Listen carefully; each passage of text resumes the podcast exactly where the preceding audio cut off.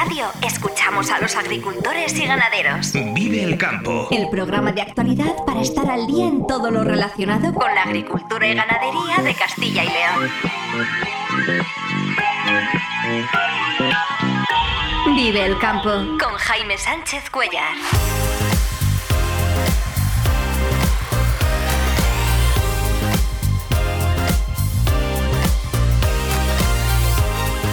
Buenos días, esto es Vive el Campo en Vive Radio. Hoy es martes 13 de febrero y hasta las 8 menos 10 aquí contamos lo que está pasando en el sector agroalimentario y cómo afecta a los agricultores y ganaderos de Castilla y León.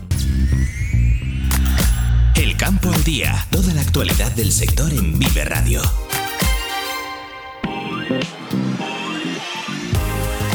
Agricultores de Valladolid, Soria, Ávila y Segovia se distancian de la plataforma 6F y crean un movimiento independiente apolítico llamado Por la Unión del Campo.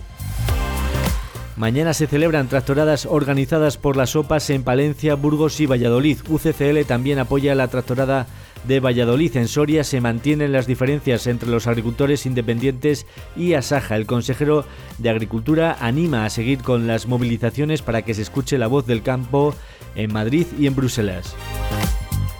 Arranca la primera fase de modernización del regadío en el Bajo Carrión, 2.300 hectáreas que se regarán sin coste energético con agua a presión por gravedad. Y hoy vamos a hablar con Juan Pascual, autor del libro Razones para ser omnívoro por tu salud y la del planeta, para desmontar falsos mitos sobre las consecuencias de comer carne.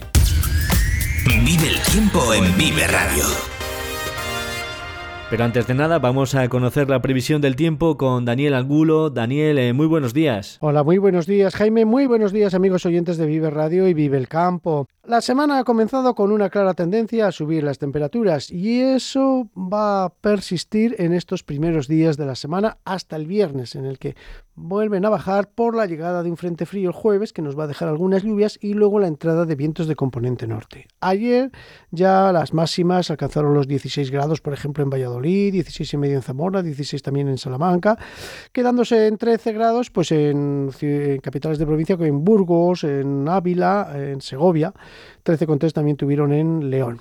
En el resto, como digo, ambiente templado, pero ya nada que ver las temperaturas de ayer con lo que tuvimos en el fin de semana que fue invernal y frío. Y fuera de lo que son las capitales de provincia, en Fresno de Sayago, en el oeste de Zamora, pues alcanzaron casi 20 grados, 19 grados y medio. En Candeleda, que suele registrar las temperaturas máximas, hubo casi 19 grados. También en Benavente llegaron a los 18 grados y en Villarino de los Aires, pues tuvieron 16,2. Bueno, pues eso es lo que tuvimos ayer. Hoy ya vemos que no hace frío porque ha llegado una masa de aire húmedo y templado que ha favorecido la formación de nubes bajas, nieblas durante esta noche. Ahora mismo las mínimas están rondando los 5 o 6 grados en la mayor parte de la provincia y se espera que incluso suban las temperaturas. Es verdad que durante buena parte de la mañana vamos a tener los cielos cubiertos en todo el centro, las provincias de León, Zamora, Salamanca, nieblas también por el Valle del Duero y esta nubosidad se va a extender incluso a la provincia de Burgos y Soria. En el norte de Burgos, allí no, allí van a tener los cielos poco nubosos durante la mañana, va a ser una jornada soleada, porque como digo, el viento del suroeste arrastra nubosidad que entra por Portugal, entra por el Valle del Duero, y esta nubosidad de tipo bajo se va a mantener durante la mañana. A partir del mediodía ya se irán abriendo claros por el Bierzo, por el noroeste de León, y luego ya durante esta tarde, pues también por el sur van a quedar los cielos poco nubosos. Con subida de temperaturas en Ávila se espera una máxima de hasta 17 grados y 4 de mínima, 4 de mínima también en Burgos, con una máxima que rondará los 14 grados. En León se espera 15 de máxima y 1 de mínima. Palencia 5 de mínima, 15 de máxima. Salamanca va a tener 9 de mínima. Allí ahora mismo lo están los cielos nubosos y el ambiente es muy templado. Y llegarán en Salamanca hasta los 18 de máxima. En Segovia se quedarán en 17 con 5 de mínima. 3 de mínima en Soria con 15 de máxima. 5 de mínima en Valladolid con 17 grados de máxima y 8 de mínima en Zamora con 18 grados de máxima. O sea que ambiente primaveral a mediodía. Ya digo, aunque ah, por la mañana tengamos mucha nubosidad de tipo bajo, luego se van a ir abriendo claros y van a estar los cielos más despejados en el nordeste de Burgos y también por el norte-noroeste de León. Incluso esta tarde ya por la mitad sur. Mañana, ¿qué pasa? Pues mañana que sigue entrando aire templado, porque mañana va a entrar viento del sur que nos va a traer mucha nubosidad de tipo alto y medio y va a hacer que sigan subiendo las temperaturas. Ya mañana podríamos estar rondando incluso los 20 grados. Así que va a ser un día de San Valentín muy, muy agradable. Día de San Valentín y miércoles de ceniza. Y la llegada de estas nubes altas, la llegada de este viento del sur preceden a ese frente que, como he dicho al principio, llegará el jueves y que nos va a traer algunas lluvias. Lluvias, la verdad, poco importantes, que van a afectar sobre todo a la mitad norte de Castilla y León. El sur, alguna llovizna, poca cosa. Hoy también se puede producir alguna lluvia por el Somosierra, por el sur de Segovia, también por la zona de la Sierra de la Demanda y norte de Soria, pero en cualquier caso van a ser lluvias o chubascos débiles. El jueves es cuando ya esas lluvias van a tener más entidad, afectando sobre todo a la mitad norte de León, norte de Palencia y norte de Burgos, donde incluso habrá chubascos de carácter moderado, fuerte e incluso acompañados de tormentas. Y tras el paso del frente el jueves, el viernes van a empezar a bajar las temperaturas por la llegada de vientos de componente norte. Pero eso ya será, como digo, hacia el final de semana. Así que tiempo de momento que acompaña. Ahora mm, en el campo, pues está arrancando la remolacha, estamos a mitad de campaña, ya han vuelto a abrir las azucareras de Miranda, de La Bañeza, también de Valladolid y bueno, y de Toro. Y bueno, pues esto, como digo, va a ayudar a que siga eh, el arranque de remolacha y también la cosecha de maíz en las zonas de León y Zamora, donde todavía queda maíz sin recoger. Nada más. Que pasen un buen martes de carnaval. Hoy despedimos los carnavales y ya mañana entraremos en la cuaresma con un día de San Valentín, como he dicho, que será bastante agradable, de ambiente primaveral. Un saludo a todos. Muchas gracias, eh, Daniel. Vamos ya con la actualidad de las movilizaciones porque agricultores de Valladolid, Soria, Ávila y Segovia se distancian de la plataforma 6F y crean un movimiento por la unión del campo. Esta tarde quieren reunirse con las organizaciones agrarias para unir esfuerzos e impedir que se divida al sector primario. Queremos comunicar que nos distanciamos de la plataforma 6F nuestro objetivo es reivindicar nuestra independencia apolítica y asegurar que el objetivo es visibilizar los problemas del sector primario. Recalcamos que nuestras únicas pretensiones es ser escuchados por las administraciones de una forma pacífica y sin ocasionar daños a la población civil. Mañana precisamente se celebran tractoradas organizadas por las OPAs en Palencia, Burgos y Valladolid UCCL también apoya la tractorada de Valladolid en Soria. Ayer por la mañana parecía que se iban a restablecer las relaciones entre los agricultores independientes y Asaja, pero después de distintos momentos de tensión, eh, finalmente se rompieron las conversaciones. En Salamanca, las OPAs eh, mañana protestarán en un hipermercado. El consejero de Agricultura, Gerardo Dueñas, anima a seguir con las movilizaciones. Yo creo que el sector tiene que seguir reivindicando, al final es la única forma que tiene hoy para que los políticos empecemos o empiecen, sobre todo a nivel nacional y a nivel europeo, a hacerles caso. Ayer se mantuvieron las protestas agrarias en casi todas las provincias, actos más minoritarios, pero que incluyen eh, cortes temporales en autovías y carreteras. Ayer fue lo que ocurrió en León en la A60 o en Palencia en la A67 en Aguilar. En Soria, 60 tractores circularon por el polígono de las casas o en Burgos, más de 100 agricultores protestaron frente a la subdelegación del gobierno. Al margen de las protestas, pues ha arrancado la primera fase de modernización del regadío en el Bajo Carrión. Son 2.300 hectáreas que se regarán sin coste energético con agua a presión por gravedad. Es una tubería presurizada que va a permitir que los regantes rieguen sin ningún tipo de coste energético, lo cual es algo muy importante. Vive la entrevista del día en Vive el Campo.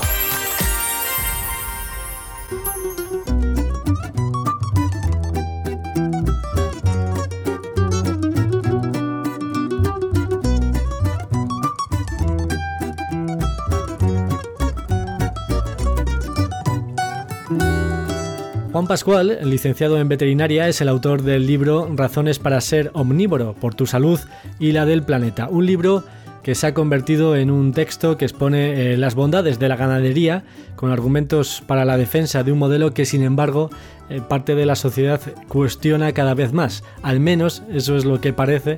Ahora se lo preguntamos a nuestro invitado. Eh, Juan Pascual, muy buenos días. Muy buenos días, gracias por tenerme con vosotros hoy. ¿En qué momento eh, decides escribir un libro como este, Juan? Y sobre todo, ¿qué te motivó a hacerlo? Soy veterinario, siempre he trabajado eh, más o menos vinculado al mundo, al mundo rural y aunque lo hago desde, desde, desde una empresa de sanidad animal.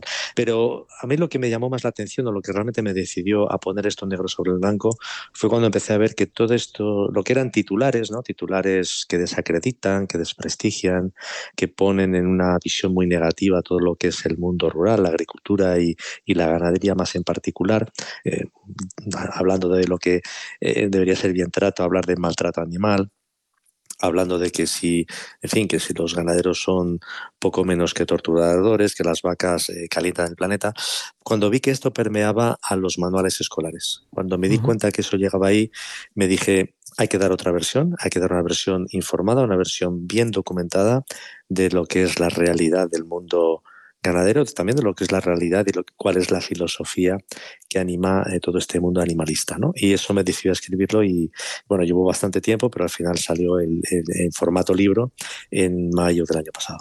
Porque dices que esto está ya en los manuales en las escuelas, en los libros de texto.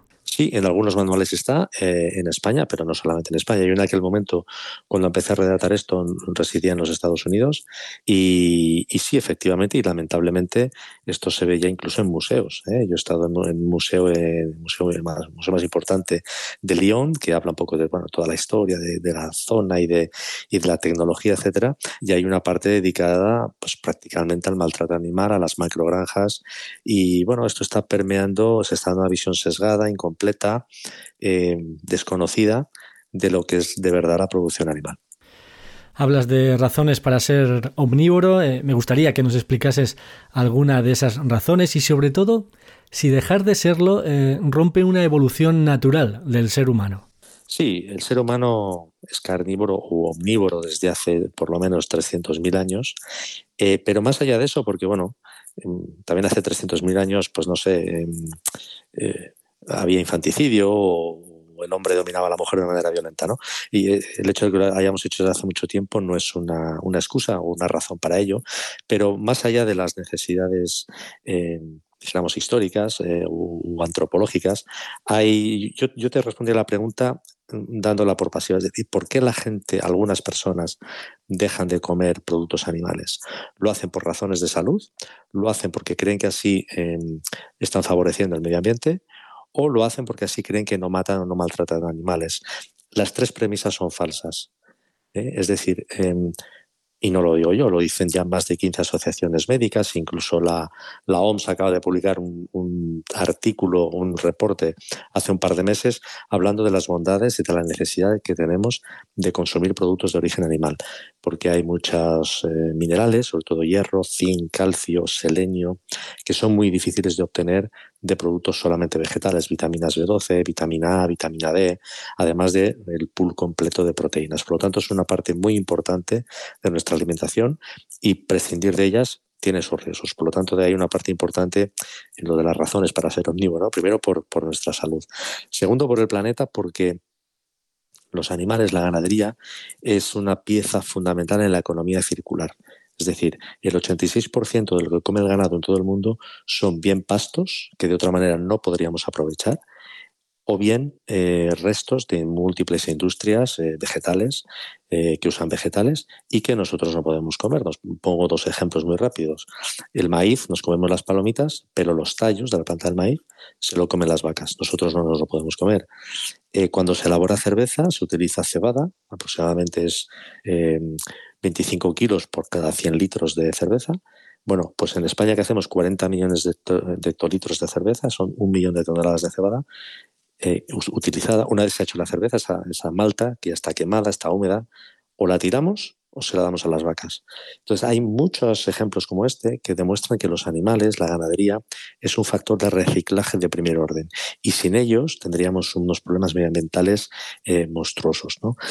Y la tercera razón, bueno, esta quizá no es una razón, pero sí que es un, un argumento frente a ese argumento contrario, ¿no? De que si no como carne o leche o huevos no mato, no maltrato, bueno, en los platos vegetales, es decir, cuando cultivamos cosechas, cuando roturamos los campos, se destruyen miles de madrigueras, eh, nidos, eh, hay un problema importante con el aguilucho cenizo, que anidan en el cereal maduro y, las eh, cosechadoras muchas veces aplastan esos nidos. ¿no? Por lo tanto, un plato donde no haya carne no significa que sea un plato exento de sufrimiento de muerte animal.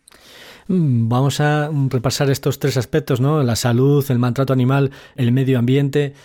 Si nos detenemos primero en la salud, claro, lo que pasa es que cada cierto tiempo hay estudios ¿no? que advierten de los riesgos de comer carne, especialmente eh, carne roja, que aumenta, por ejemplo, el riesgo de, diabetes tipo 2. Eh, ¿A quién hacemos caso? Bueno, evidentemente la ciencia se mueve por, hipótesis, ¿no? Y por distintas, evidentemente, en cualquier rama de la ciencia encontraremos distintas a mí me sorprende mucho de la, de la diabetes porque la, insulina es una hormona que sirve, que tenemos para controlar el nivel de glucosa, el nivel de azúcar, ¿no? Y la carne precisamente no es eh, quien más eh, glucosa aporta. Es verdad que en los Estados Unidos hay lo que se llama una epidemia de diabetes, pero hay que mirar los consumos de azúcares y de, y de cereales o de pastas. En pastas me refiero no pasta italiana, sino pastas mm. que como donut, croissant, cosas de este tipo, ¿no? Bollería en general, que ahí se consumen en cantidades absolutamente enormes y además muy ligadas a gente pobre, ¿eh? porque eh, yo que he vivido allí es más barato comprarse una caja de 12 donuts que una pera. Entonces, cuando te tienes eh, un presupuesto corto y una familia que alimentar, pues llevas lo que llena la tripa, ¿no? Entonces, ese es un problema que es mucho más allá. De hecho, Estados Unidos, carne roja, aunque ha aumentado, ha cambiado mucho el, tipo de carne se come, se come mucho más pollo, pero mucha menos carne roja. En los últimos 25 años ha bajado casi un 30%. Por lo tanto, achacar a la carne roja los males de la diabetes, pues no, no tiene demasiado sentido. En respecto al tema del medio ambiente ¿no? y de la salud del planeta, en este caso, por poner datos y por tener eh, argumentos, ¿no? También quienes nos estén escuchando que quizás eh, pertenezcan al mundo ganadero, ¿de qué parte de los gases de efecto invernadero entonces es responsable la ganadería? En este tema hay que ser muy puntilloso porque hay muchos titulares, hay muchas desinformaciones. Aquí lo que hay que ir es a la fuente de autoridad. ¿Quién es la fuente de autoridad en este tema de los gases de efecto invernadero? Es el panel intergubernamental para el cambio climático, pero de donde se alimenta este panel, en concreto de la parte animal, es de la FAO. ¿Vale? La FAO es un organismo que depende de la ONU y que, bueno, tiene expertos, además tiene gente que trabaja muy bien y que son los que dictaminan y los que más saben de todo este tema de gases de los animales. La FAO, el último reporte que ha hecho, em, de, todos los, de todas las emisiones mundiales de gases de efecto invernadero, a la ganadería son achacables el 11,2%. Este es el dato. ¿Eh? Entonces, e, es un dato además que cambia porque cuando se hacen nuevas evaluaciones, de hecho se empezó diciendo en el año 16 que era el 18, se bajó al 14,5, ahora estamos por el 11,2, no porque la ganadería descienda sus emisiones, quizá porque otros sectores la aumentan, porque se mide distinto, que los científicos ahí es algo que se está analizando y, en fin, cambiando ligeramente los datos de, de un año a otro. ¿no? Ese es el dato de la ganadería. Entonces, luego también, este es el dato global de todo el mundo. En Europa estamos por debajo del 7%. Entonces, cuando se dice es que los, animales son responsables del cambio climático, ¿no? Bueno, pues mira, es que en Europa eh, que yo deje de comer un producto de origen animal, como mucho tendría un impacto del 5 o 6%, pero además hay que tener en cuenta que si no como producto de origen animal me tengo que comer otra cosa que también emite. ¿eh? Si comparamos, por ejemplo, en España, nos comemos en cuanto a carne y leche, ¿eh? si lo traducimos en gases de efecto invernadero, los distintos tipos de carne, pues unos 40 kilos de cerdo, 15 de pollo, eh, unos 7, 8 de vaca, más los 110 litros de lácteos que nos tomamos, todo eso suponen más o menos, asumiendo los datos de la, de la FAO, unos 700 kilos de CO2 por año. ¿Ok? Hacer un viaje Nueva York, Londres, un vuelo solamente de ida, supone 900 kilos de CO2. Por persona. Por persona, por pasajero. ¿eh? Y hacer eh, mil kilómetros en un coche que gaste 4 litros a los 100 supone hacer casi 200. Entonces, toda la carne que nos comemos ¿eh? está aproximadamente en 3.000, 3.200 eh, kilómetros de, de, un coche, ¿no? Entonces, hay que, hay que y, pero, pero con eso comemos como tenemos salud. Eh, hay un dato recientemente publicado, hace cosa de nada, hace, hace 15 días publicó la, una antigua eh, profesora de la FAO precisamente. Em, hay también que ver que la agricultura, es decir, por cada punto de PIB la agricultura emite bastante, porque la, agricultura eh, o la ganadería ¿no? no son los mayores contribuidores al PIB si los comparamos con, pues, con empresas como, como Google, Apple, etcétera, ¿no? Pero por cada tonelada de CO2 que este, sector emite, se producen más empleos que por cualquier otro sector. Pero además que es un sector que nos da de comer. Hombre, si hay que emitir, Habrá que emitir siempre con mesura e intentando reducirlas, pero es mejor emitir para comer que para hablar por teléfono que para irnos de vacaciones, porque me parece en el orden de prioridades la del comer, si no es la primera, es la, primera, la segunda, ¿no?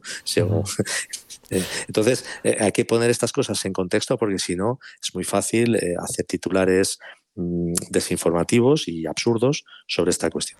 Sobre todo porque a veces no nos detenemos cuando se informa eh, de estas cuestiones en el sentido de que eh, toda actividad tiene un impacto, por supuesto, la ganadería y también la, agricultura tiene un impacto, pero como cualquier otra actividad hay que medir ese impacto y ver eh, primero si se puede corregir y disminuir, pues para avanzar, perfecto, pero hay que ser conscientes de que cualquier actividad humana tiene, tiene un impacto. Entonces, con todos estos argumentos que nos estás exponiendo, ¿por qué está de moda no comer carne? Yo creo que hay que distinguir entre lo que la gente dice y lo que la gente hace. Si analizamos los consumos de carne y lo extrapolamos por la crisis, porque con la crisis, con la inflación que hemos vivido estos últimos tres años, sí que ha habido una disminución de consumo de carne y de todos los demás alimentos. ¿eh? Es decir, ha habido un cambio de, qué tipo de cosas comemos, pero es debido a la crisis, no debido al gusto o a una cuestión ética. ¿no? Entonces, los consumos de carne no están disminuyendo ni en España ni en Europa. ¿eh? De hecho, en Inglaterra el año pasado aumentaron. Eh, han bajado un poquito en Alemania, sí, eh, y si no se come carne, se comen otras proteínas animales. A lo mejor decimos, bueno, pues ya comer menos carne porque es un poco más cara, pues ya comer más huevo. En fin, hay un poco ese baile. Eh, lo que sí hay, entre la gente joven sobre todo, es un poco el, una pose, un decir, pues yo hoy, sobre todo en público, ¿no? cuando están en grupo, eh, yo hoy pues no voy a, voy a comer una ensalada porque, porque hoy pues el lunes no como carne o cosas de este estilo. Pero luego en casa tiene un comportamiento totalmente distinto. Yo, yo tengo hijos adolescentes, esto me, lo cuentan, y además ahí están los consumos que no bajan. ¿no? Pero sí que hay una cierta estigmatización de lo que en ciertos foros, en ciertos núcleos, de lo que es comer carne, y eso lo tenemos que combatir porque eh, bueno, pues la alimentación eh, completa que, incluya productos de origen animal es importante, insisto, no lo digo yo, lo dicen muchas asociaciones médicas de todo prestigio. Cuando se plantea ese debate también a veces eh, surge desde una posición ética, ¿no? Que eh, todas estas personas que defienden esta vía, esta corriente, pues además también se plantea como, no sé si desde una superioridad ética. Sí, sin duda. De hecho, ellos se llaman en inglés, eh, es muy frecuente decir eh, yo soy ethical vegan, quiere decir eh, vegano ético, ¿no? implícitamente, evidentemente, quien no lo es, pues ya no es ético, ¿no? bueno, aquí partimos para mí, para mí el huevo de la serpiente de esta ideología está en el gran gurú, ¿no? Que es el que ha más escrito y publicado sobre este asunto, que es Peter Singer, un, filósofo australiano que da clases en una universidad americana, en Princeton concretamente. Eh, él lo que viene a decir es, porque dice, claro, si nosotros, él usa el, caso de la experimentación animal, ¿no? Dice, si experimentamos en un animal porque es menos inteligente, bueno, deberíamos también experimentar en una persona que esté en estado comatoso. Entonces, claro, cuando lees eso por primera vez, él te dice, entonces los animales y, las personas eh, deberíamos evitar de manera igual pues su sufrimiento y su malestar, ¿no? E, evidentemente esto no es una excusa de mi parte para justificar ningún maltrato a ningún animal. Yo creo que el bienestar es muy importante, que las autoridades además creo que tienen un foco en ello, me parece correcto, y los ganaderos pues creo que lo tienen también y deben tenerlo y es, es algo fundamental. ¿no? Pero claro, cuando comparamos el valor de una vida humana y de una vida animal, aunque sea una vida humana, en un caso como el que describía, ¿no? De una persona en, muerte cerebral o perdón, cerebral. Bueno, si una persona tiene esa desgracia de que le pase algo así, no deja de ser un ciudadano, no deja de ser un padre, no deja de ser un amigo, no deja de ser un hijo, no deja de ser alguien a quien alguien le puede asir la mano y sentir ese calor aunque la persona no le entienda, ¿no? Eso no va a pasar ni con un ratón ni entre los ratones. Eh, entonces es muy importante poner en valor y, lo que es la vida humana, para mí, creo que tiene un valor superior a la de los animales, por mucho que yo crea los animales, que los he estudiado toda mi vida. ¿no? Em, claro, si alguien con quien se debate no tiene, cree que la vida humana y el animal tienen el mismo valor, bueno, pues ahí ya no es un debate, es que es una posición pues bueno, que tiene esa persona que yo puedo respetar, pero no, no, no, compartir en absoluto. Lo que pasa es que también está cambiando, eh, digamos, la relación que tenemos las personas con los animales. eh, la diferente relación que se produce en un ámbito urbano y en un ámbito rural. Quizás me pongo un poco en el tópico, ¿no? Pero si un niño eh, del medio urbano no ve animales en el campo y solo los ve por la televisión y encima hablan, ¿cómo va a ser capaz de, comer carne? Sí, se idealizan, evidentemente. También la vida moderna nos ha llevado a comer muchas cosas preparadas y precortadas. Es decir, es, es poco frecuente. Muchas chicas jóvenes o chicos jóvenes, vamos, nuestros abuelos todos habían, habían eh, despiezado un conejo, un pollo. Esto hoy día es poco frecuente, es decir, casi nadie compra un pollo entero y lo, y lo, y lo corta en casa. ¿no? Entonces yo creo que desde esa perspectiva es sí, hay un alejamiento, hay una falta de comprensión, tanto es así que ha habido en, en España, pero también en otros países, denuncias a personas de la ciudad que van al campo y denuncian al ganadero porque las vacas mugen o porque el gallo cagarea. Bueno, hmm. pues a esto, o porque, o porque el campo de al lado lo han abonado y huele. ¿no? Eh, bueno, a esto hemos llegado, a un desconocimiento profundo. Eh, a día de hoy en España tenemos personas en la seguridad social dadas de alta como agricultores o ganaderos en torno a 700.000 en un país de, de 50 millones, ¿no? Prácticamente. Bueno, pues sí, pero para eso también eh, quise escribir esto, ¿no? Para que pudiera llegar y que la gente pudiera tener una comprensión, una visión distinta a la, a la mayoritaria o a la que a la narrativa dominante. Has mencionado antes el bienestar animal, eh, Juan. Em, ¿Por qué siempre pensamos que los animales al aire libre, por ejemplo, estarán mejor que en, dentro de, un recinto o dentro de una nave agrícola? Yo creo que se asocia un poco la libertad de los animales cuando vemos los reportajes, ¿no? A una vida libre, una, una vida sin ataduras, una, una, vida... Pero es una vida en realidad eh, muy dura, ¿eh? La vida de los animales silvestres, porque el que no es cazado es cazador y el que no caza porque no puede, porque no sé, se clava de una espina o lo que sea, se muere de hambre. Eh, entonces, realmente la vida de, de, los animales silvestres es, desde un punto de vista de bienestar, es tremendamente complicada. En los sistemas productivos tenemos el extensivo y el intensivo. Normalmente el extensivo es en el exterior. Eh, pues tiene sus partes buenas, porque efectivamente los animales pueden moverse más, eh, en fin, están, les da el aire, ven la luz de una manera pues, cotidiana. Eh, sin embargo, pues están también al riesgo de las inclemencias climáticas, están al riesgo de que un predador les ataque, de que otro animal silvestre les contagie una enfermedad.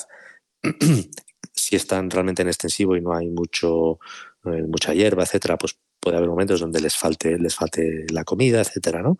Eh, en granjas, pues no tienen esa movilidad, no tienen esa. pero están en una temperatura adecuada, están eh, con toda la comida que necesitan, con atención médica. En extensivo también puede haber atención médica, pero en intensivo quizá de manera más, más inmediata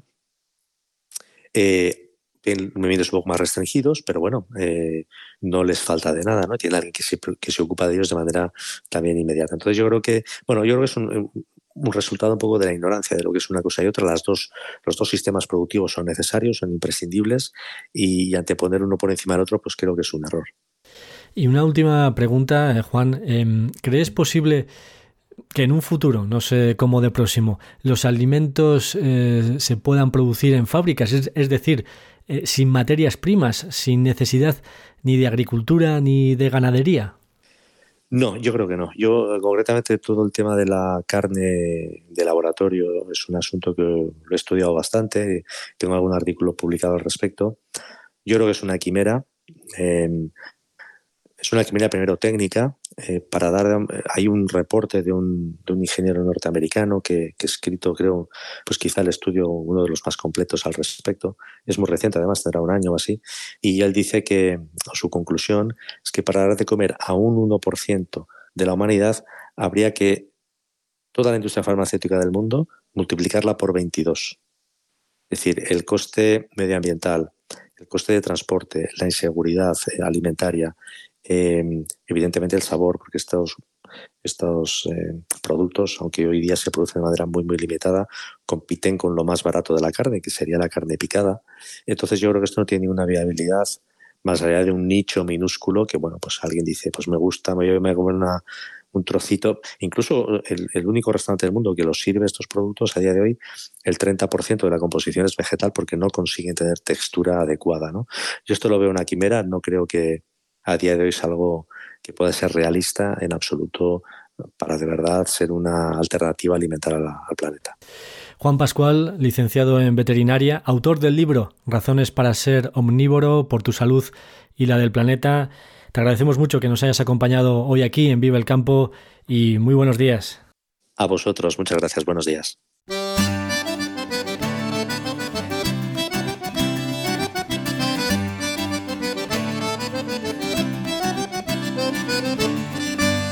La agricultura 4.0 tiene su espacio semanal aquí en Vive el Campo para conocer los cambios que se están produciendo en el sector y todos los avances eh, tecnológicos. Nos los trae ya eh, María Ramírez, periodista de campodigital.es. María, muy buenos días. Buenos días, Jaime. La semana pasada estuvimos hablando de los invernaderos inteligentes que hacen uso de todo tipo de sensores para digitalizar el trabajo y mencionamos que una de las empresas que ofrecen estos sensores está trabajando en un programa llamado eh, Virtual Twin, un gemelo digital. Y te pedimos que si podíamos seguir hablando del el funcionamiento de los gemelos digitales y exactamente de qué es de qué hablamos cuando hablamos de gemelo digital. ¿Qué es esto de los gemelos digitales, María? Pues la semana pasada ya dijimos que es una simulación de la planta que está en el invernadero, ¿no? Una simulación que va a imitar todo el comportamiento del cultivo en la vida real, este Virtual Team nos promete que permitirá anticiparnos a posibles problemas que puedan surgir en el invernadero y que así podremos gestionar nuestros cultivos como nunca hemos hecho. En esencia, eso es un gemelo digital, una reproducción digital de algo que existe ya en la realidad. Es decir, que tendremos eh, dos cultivos, el auténtico, el real, el que está en el invernadero, por ejemplo, o en, una parcela, y otro virtual que tenemos en una eh, pantalla de ordenador. Eh, pero ¿cómo funciona? Pues mira, nos podemos imaginar en un sistema de riego el gemelo virtual eh, o digital funcionaría de una manera muy sencilla. Eh, en un sistema de riego podemos medir datos que, relativos a las presiones o al caudal del agua. Para medir estos datos utilizamos sensores.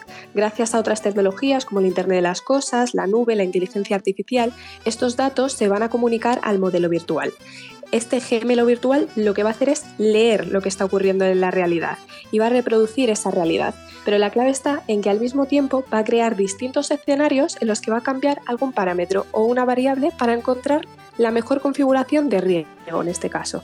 Es una tecnología, la verdad, que, que ya se está normalizando en otros sectores, como el de la industria, pero que está encontrando eh, algunas dificultades en la agricultura. Eh, ¿Por qué cuesta tanto, María, implantar esta tecnología en, en nuestro sector?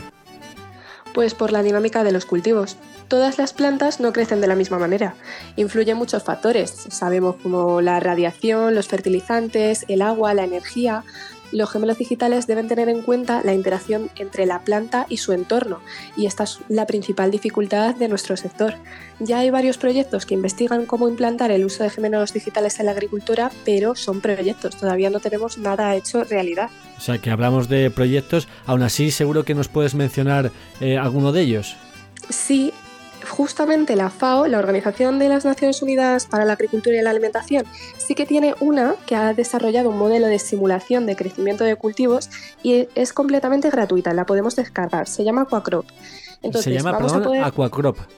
Aquacrop, exacto. En ella vamos a poder comprobar cómo crecen nuestros cultivos teniendo en cuenta algunos factores como la meteorología, el suelo o el riego. Usan unos datos que afirman que son muy intuitivos, porque los tenemos que introducir nosotros. Estos datos o están disponibles ampliamente o se pueden determinar con métodos sencillos. En la página web podemos encontrar una guía que nos ayuda a obtener estos datos. Una vez que los metemos en el programa, Aquacrop empezaría a funcionar. Podemos ver cómo nuestros cultivos se comportarán ante los cambios medioambientales, comparar sus rendimientos o comprobar si necesitan más agua.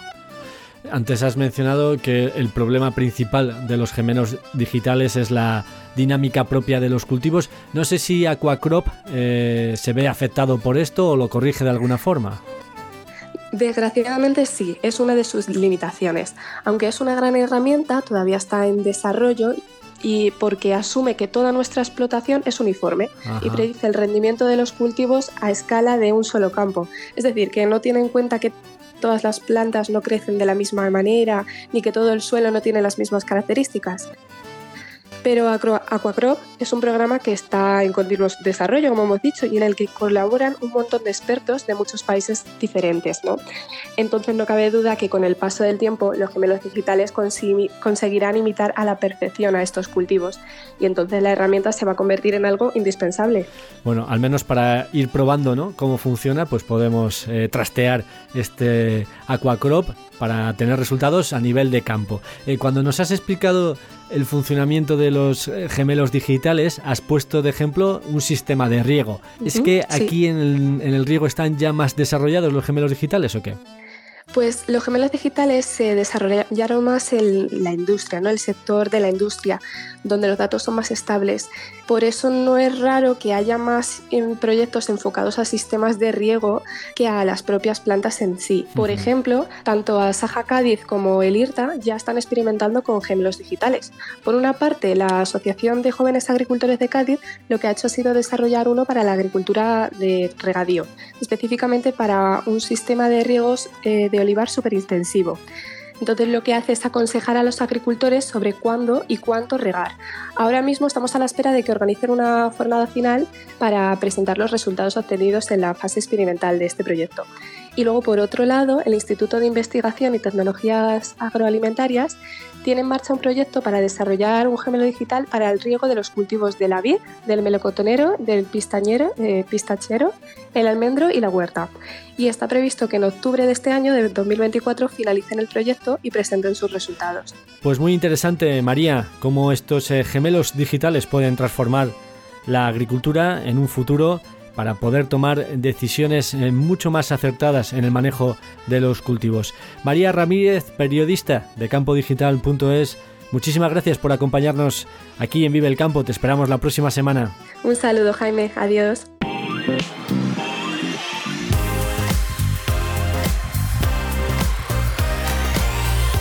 Y antes de despedirnos, repasamos los titulares del día. Agricultores de Valladolid, Soria, Ávila y Segovia se distancian de la plataforma 6F y crean un movimiento independiente apolítico llamado por la Unión del Campo. Esta tarde han citado a las organizaciones agrarias para unir esfuerzos e impedir que se divida al sector. Queremos comunicar que nos distanciamos de la plataforma 6F. Nuestro objetivo es reivindicar nuestra independencia apolítica y asegurar que el objetivo es visibilizar los problemas del sector primario. Recalcamos que nuestras únicas pretensiones es ser escuchados por las administraciones de una forma pacífica y sin ocasionar daños a la población civil. Mañana se celebran tractoradas organizadas por las OPAS en Palencia, Burgos y Valladolid. UCCL también apoya la tractorada de Valladolid en Soria. Ayer por la mañana parecía que se restablecían las relaciones entre agricultores independientes y Asaja, pero después de distintos momentos de tensión se rompieron las conversaciones en Salamanca. Las OPAS protestarán mañana en un hipermercado. El consejero de Agricultura anima a seguir con las movilizaciones. Yo creo que el sector tiene que seguir reivindicando. Al final es la única forma que tiene hoy para que los políticos mm, empecemos o empiecen, sobre todo a nivel nacional y a nivel europeo, a hacerles caso. Arranca la primera fase de modernización del regadío en el Bajo Carrión, 2.300 hectáreas que se regarán sin coste energético con agua a presión por gravedad. Y hoy hemos hablado con Juan Pascual, autor del libro Razones para ser omnívoro, que nos ha contado algunas premisas falsas de quienes defienden no comer carne lo hacen por razones de salud, lo hacen porque creen que así em, están favoreciendo el medio ambiente o lo hacen porque así creen que no matan o no maltratan animales. Las tres premisas son falsas. Y no lo digo yo, lo dicen ya más de 15 asociaciones médicas, incluso la, la OMS acaba de publicar un, un, artículo, un reporte hace un par de meses hablando de las bondades y de la necesidad que tenemos de consumir productos de origen animal. piso el tablero, no piso vuelo, es felicidad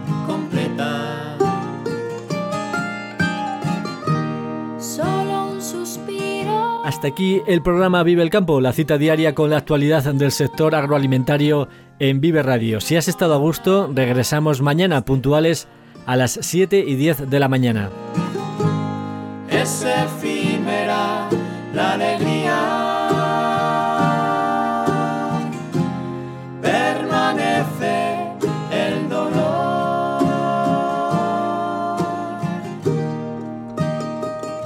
Un saludo de Ángel de Jesús en el control técnico y de quien nos habla Jaime Sánchez Cuellar.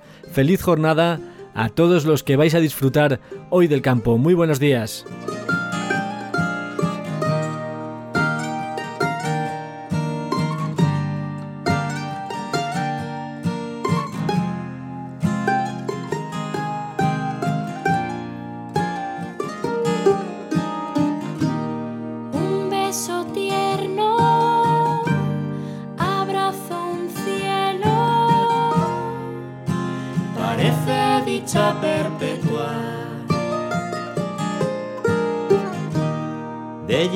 Alejó